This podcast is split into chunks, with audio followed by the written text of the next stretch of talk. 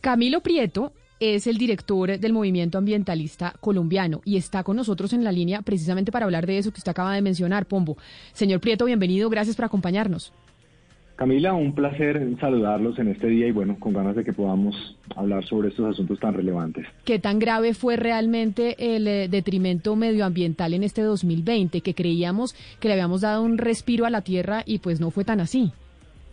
Camila, yo creo que podríamos hablar de unos elementos puntuales. Uno tiene que ver con contaminación, el segundo con fenómenos climáticos y el tercero con deforestación, porque cada uno de ellos tiene unos matices y quiero puntualizar. Cuando miramos en términos de contaminación no puedo decir, bueno, las emisiones de gas de efecto invernadero, la economía se detuvo, hubo reducción del consumo de muchos productos, pero cuando uno mira ya en datos, vemos que la reducción de esas emisiones, pues sí, fue de un 7% cuando lo comparamos con el año pasado. Pero cuando lo vemos en el horizonte futuro, o sea, que a 2050 y se hacen proyecciones climáticas, la conclusión es contundente. Y es que esa reducción no fue suficiente para lo que uno esperaría en el 2050 pudiera ayudar a mitigar el cambio climático. Eso es lo primero. Segundo, con tema de, de, contaminación y degradación ambiental, es decir, no, no de CO2, no hablemos de cambio climático, de calentamiento global, sino de lo que contamina y daña el aire. Entonces, ¿qué cosas contaminan y dañan el aire? No solamente las emisiones vehiculares, sino nuestras emisiones de plástico, por ejemplo. Les voy a, les voy a citar algo que me parece un poco perturbador, lo leí ayer, un estudio recién publicado que nos habla de un estudio que se hizo en Roma, Camila, de placentas humanas. Recién nacen los niños. Y cogen y estudian las placentas y lo que encontraron fue presencia de microplásticos en las placentas, en el lado fetal, o sea, al lado del bebé y en el lado de la mamá. Es decir, los microplásticos, la degradación del plástico ya ha llegado a colonizar los úteros gestantes. Y de otra manera, lo que pudimos ver es que cuando se suspendía el tráfico vehicular, claro, la contaminación mejoraba mucho en las ciudades. Por ejemplo, Delhi redujo tanto en algunos días la contaminación que incluso se mejoró la, la posibilidad de producir energía fotovoltaica porque la luz entraba en mejores condiciones a los paneles solares. Pero una vez se incrementaba nuevamente la movilidad, Camila, ese efecto se perdía y en promedio, insisto, es negativo. Y cuando miramos los fenómenos climáticos, lo acabamos de vivir en San Andrés y Providencia. Aumento de la intensidad de los huracanes y de las tormentas tropicales, porque al ser eh, la superficie de los océanos más caliente, se transmite más energía y más fuerza a los huracanes.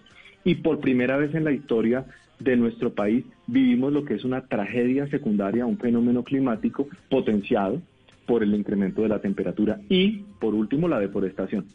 Amazonía. Comparemos lo que ha sido la Amazonia, deforestación en Colombia, particularmente este año, con el año pasado. El informe que tenemos del primer trimestre de este año es un incremento de un 80, más de un 80%.